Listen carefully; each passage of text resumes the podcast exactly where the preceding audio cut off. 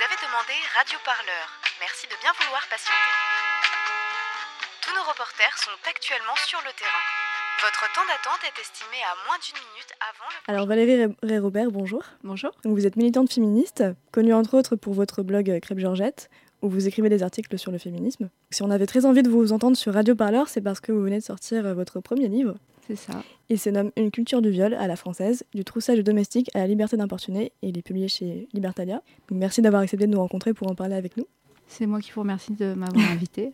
Dans votre livre, vous définissez la culture du viol comme étant la manière dont une société se représente le viol, les victimes de viol et les violeurs à une époque donnée. Comment vous en êtes arrivé à formuler la culture du viol de, de cette façon? C'est pas moi qui ai formulé la culture du viol de cette façon-là. Elle a été formulée par euh, différentes chercheuses, sociologues, euh, universitaires américaines.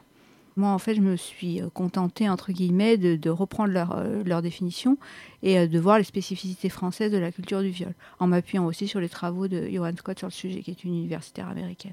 Et de quelle manière cette, cul cette culture du viol se normalise dans notre société et par quels moyens elle se diffuse le plus dans, dans notre vie quotidienne? Alors en fait, il faut comprendre qu'il y a sans aucun doute une culture du viol dans la plupart des pays pour revenir sur la définition, la culture du viol, ce sont l'ensemble des idées reçues sur les victimes, euh, les auteurs et les viols eux-mêmes. Et, en fait, selon les pays, puisqu'on parle de culture, il y a des différences culturelles, et donc il y a forcément des différences culturelles dans les, dans les idées reçues autour, autour des violences sexuelles. Et en France, l'idée reçue qui diffère des autres pays, c'est qu'en fait, on, a une, on aura une certaine façon d'envisager euh, les relations hétérosexuelles fondée sur la domination masculine, fondée sur une certaine, euh, une certaine violence et qui est complètement assumée. Et donc, en fait, lorsque les féministes dénoncent les violences sexuelles, certains vont leur répliquer qu'en fait, elles, n'ont rien compris, que c'est des rapports amoureux, certes un petit peu violents, certes euh, un petit peu brutaux, mais que ça fait partie du patrimoine culturel français, que c'est au fond assez excitant et euh, qu'il n'y a rien à y changer. Et donc, en fait, ça se diffuse par absolument tous les canaux possibles, par les médias, par les arts, par le langage, par en fait toutes les strates de la société. C'est bien pour ça d'ailleurs qu'on emploie le mot culture, pour montrer que c'est euh, diffusé par tous les canaux possibles. Et donc, euh, avant de, définir la culture du viol dans votre livre, vous la contextualisez d'abord à travers des, exemples de, cas précis de viols qui ont eu lieu ces dernières années. Vous commencez par euh, des cas aux États-Unis et ensuite en Inde. Et vous montrez qu'il y a une continuité et un schéma semblable dans la réalisation de ces violences sexuelles et dans les conséquences qu'elles qu entraînent. Est-ce qu'on peut détailler quels sont ces schémas euh, similaires qu'on retrouve euh, pourtant entre deux pays euh, très différents? Si je prends ces exemples, c'est pour montrer en fait que le terme de culture du viol qui était apparu dans les années 70 euh, disparaît et rejaillit à l'occasion donc euh, de quatre événements. Là, là on, va, on, va, en parler de trois en 2013. Quels sont ces événements? Ce sont deux viols aux États-Unis et un viol accompagné de torture avec d'actes de barbarie euh, et de la mort de la victime en Inde. Et en fait, on constate que euh, effectivement les pays sont, très différents, les circonstances des viols sont très différentes, mais dans tous les cas, on assiste à la même chose, c'est-à-dire la culpabilisation de la victime et des excuses données aux violeurs. Euh, dans un cas, aux États-Unis, on va dire que la victime était alcoolisée, euh, que les violeurs étaient de grands sportifs, par ailleurs de braves garçons. Donc tout ça n'était pas si grave. En Inde, on va expliquer que bah, la victime est sortie seule le soir avec un garçon qui n'était pas son mari. Euh, et qu'au fond, bah, si elle n'avait pas fait ça, tout ça ne lui serait pas arrivé.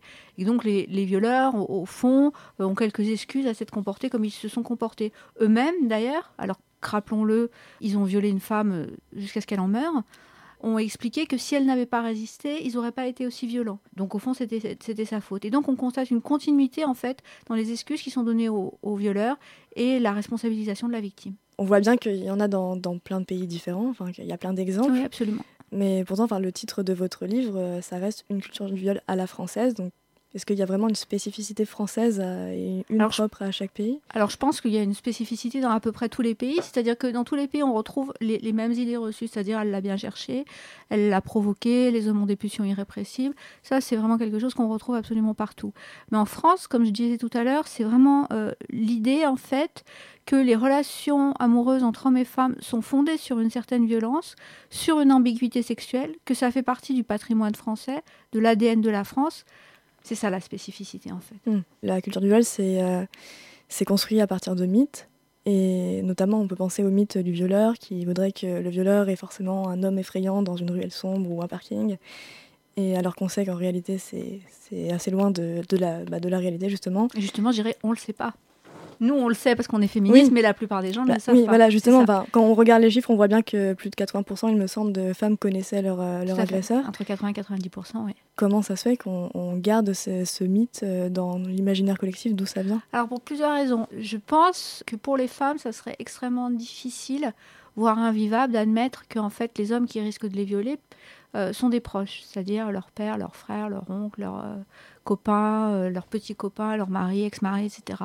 Et que le lieu en fait où elles ont le, plus de risque d'être violées, c'est sans aucun doute leur domicile, qui est normalement vécu par les femmes comme un espace de sécurité. L'autre chose, c'est qu'en fait, pour, pour les hommes, donc rappelons-le, 98% des violeurs sont des hommes, selon les statistiques officielles, euh, pour les hommes, dire que le violeur, euh, c'est l'homme du parking, le monstre, etc., ça aide euh, à une mise à distance du violeur et ça les évite de s'interroger sur leur propre comportement. C'est ainsi qu'il y y a peut-être deux ou trois ans, il y avait une campagne dans une université, je crois, anglaise, pour éduquer les hommes au consentement. Et un, étudiant s'était énervé en disant, il avait posté sa photo sur les réseaux sociaux en disant, mais c'est pas ça un violeur, je suis pas un violeur. Et les étudiants lui avaient rétorqué, mais qu'est-ce que tu crois être un violeur? Un violeur, c'est vraiment monsieur tout le monde. Donc, euh, si, il pourrait très bien te ressembler et ça pourrait être toi. Mais donc, continuer à, utiliser cette image du, violeur inconnu, du monstre dans le parking, ça aide en fait pour les hommes à mettre à distance le, violeur. Il est loin de nous en fait, il n'est pas comme nous. Ouais, c'est les autres, nous ce qu'on fait, c'est pas un viol. Voilà, c'est ça. Au début de votre livre, vous revenez sur les, origines des, termes employés, vous faites euh, l'étymologie de la terminologie, et euh, on constate que la formulation culture du viol est très récente et vient mhm. des États-Unis, comme d'ailleurs beaucoup de termes du vocabulaire féministe et d'outils d'analyse. Est-ce que la France a du retard du coup sur ces problématiques liées aux violences sexuelles et sur sa prise de conscience? La première chose, euh, c'est qu'en fait le, le, vocabulaire anglais, enfin la langue anglaise est particulièrement adaptée pour des concepts. Par exemple, le victim blaming, c'est-à-dire le fait de blâmer une victime de violence sexuelle ou de violence conjugale, vous voyez, quand je l'exprime en français, c'est beaucoup plus long, alors qu'en anglais, c'est deux mots. Mm. Euh, nous, notre, notre façon de penser le, le, langage en France ne permet pas ce genre de concept. Donc déjà, il y a ça. Ensuite, euh, oui, sans aucun doute, bah, il faut dire aussi qu'aux États-Unis, les recherches sont aussi financées par, euh, par le privé, donc il y a plus d'argent, il y a plus d'argent à tous les niveaux. Et euh, on peut voir dans mon livre qu'effectivement, la plupart des recherches menées sur, sur les violences sexuelles sont américaines. Je pense malheureusement qu'en France, on a du retard sur, sur ce sujet-là et sur d'autres sujets féministes en général. Malgré l'image qu'on veut donner. Oui, bah, on, vit depuis, euh, depuis des années sur l'exception culturelle française qui voudrait que. Mais bon, en termes, en termes de sciences humaines, je crois qu'on ne peut plus donner beaucoup de leçons à beaucoup de gens. Donc, il y a un an apparaissait la vague MeToo et Balance ton port à la suite de l'affaire Harvey Weinstein, où ce producteur américain était accusé de multiples viols et agressions sexuelles. Tout le monde parlait alors de libération de la parole des femmes. Mais dans les faits, est-ce que vous pensez aujourd'hui que ce mouvement a pu permettre un meilleur traitement, médiatique comme judiciaire par exemple, des victimes de violences sexuelles Et est-ce que la culture du viol a été bousculée par ces événements? Euh, Alors déjà, euh, il faut noter qu'il y a eu euh, au niveau de l'histoire plusieurs grands moments de libération de la parole des, de la parole des femmes. Quand les féministes dans les années 70 commencent à, s'intéresser aux violences sexuelles, tant aux États-Unis qu'en France et dans d'autres pays, il y a des grandes prises de parole publiques des victimes de violences sexuelles. Depuis qu'Internet existe, moi j'ai assisté à, de nombreuses prises de parole collectives, alors peut-être pas aussi importantes que celles euh, lors de MeToo et Balance ton port, mais qui étaient là aussi, et personne n'en a tenu compte. Les gens ont au moins noté ce, ces hashtags parce que de toute façon ils ne pouvaient pas faire autrement, tellement la prise de parole était importante. Pour ce qui est de dire, est-ce que ça a changé les choses? Je pense que c'est trop tôt pour le, pour le dire. On sait qu'il euh, y a une augmentation des, plaintes. Est-ce que ces plaintes euh, ont été mieux considérées, mieux prises en compte? Est-ce qu'elles ont débouché sur des enquêtes sérieuses? Euh, Est-ce que derrière, il y a eu des jugements avec éventuellement des condamnations? Ça, par définition, on ne peut pas le savoir puisque la, justice, la justice est lente, dû entre autres au manque, au manque de moyens. Est-ce que dans l'espace public, il y a une prise de conscience Dans les mœurs Dans les mœurs, etc. C'est très difficile à dire parce que je pense que, euh, en fait, pour le savoir, il, faut, il aurait fallu mener, mener des enquêtes avant MeToo et cinq ans après et observer s'il y avait un changement. Dans tous les cas, le temps fait qu'il y a un changement. Est-ce que, est -ce que ce changement est accéléré par MeToo? C'est difficile à dire. Mais je pense que c'est encore un peu tôt pour le savoir, en fait. Ces dernières semaines, il y a encore eu des événements euh, sur les violences sexuelles. Donc, nous avons assisté à l'enchaînement d'affaires médiatiques. Euh, d'abord, le procès du viol du 36 quai des Orfèvres. Mhm. On a eu ensuite le procès Bopin. Et la sphère médiatique a aussi été touchée à son tour par la Ligue du LOL, dont vous avez été victime et témoin par ailleurs. Est-ce qu'on serait face à une nouvelle prise de conscience sur la culture du viol qui nous entoure ou, ou juste une nouvelle vague euh, en plus qui rajouterait sans qu'il y ait vraiment de Encore une, encore une fois, je pense que c'est difficile euh, de prendre euh, trois ou quatre faits. Enfin, par exemple, pour le procès du, du- des policiers qui étaient accusés de, de- de viol, qui donc ont été condamnés, ont fait appel, je pense que c'est difficile de dire que parce qu'ils ont été condamnés, euh, ça y est, c'est bon, la culture du viol est en train d'être battue en brèche, etc. On a déjà eu au fil des années, en, en 78 déjà, les, les- les violeurs euh, lors du procès d'Aix avaient été condamnés. Ça ne voulait pas dire pour autant qu'il n'y avait pas d'idées reçues euh, à l'époque. Elles étaient même bien plus fortes que maintenant. Donc je pense que c'est, encore une fois, c'est vraiment beaucoup trop tôt pour dire ça. On peut constater que la plaidoirie qu'a fait Courroy pendant le procès du 36 battait en brèche pas mal d'idées reçues sur le viol. Oui, ça on peut le noter. Pour autant, euh, oui, je pense qu'on le verra, on le verra sur la durée.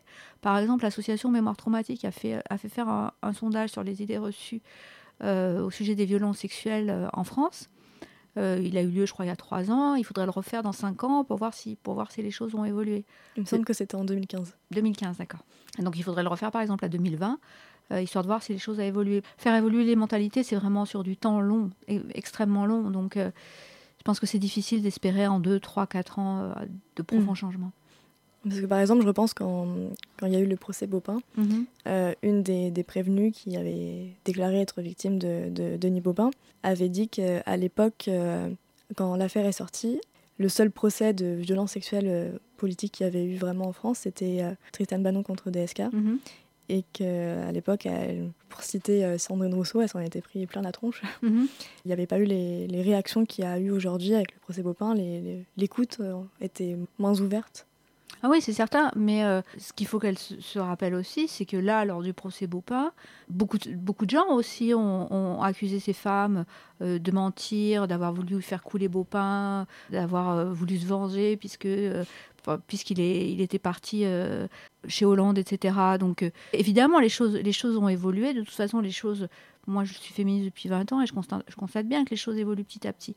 Mais est-ce qu'elles ont évolué euh, plus vite grâce à MeToo, etc. Ça, je peux pas le dire parce que de toute façon, elles sont contraintes d'évoluer. Et je pense qu'aussi, il y a encore beaucoup de choses à faire. Pendant MeToo, on a vu des, enquêtes journalistiques sur les violences sexuelles euh, au syndicat étudiant du NEF, au sein du mouvement des jeunes socialistes. On, a pu en parler plus tôt, euh, il y a eu l'affaire Bopin, la Ligue du LOL. Euh, ces derniers jours, on a vu des révélations sur le mouvement des jeunes communistes.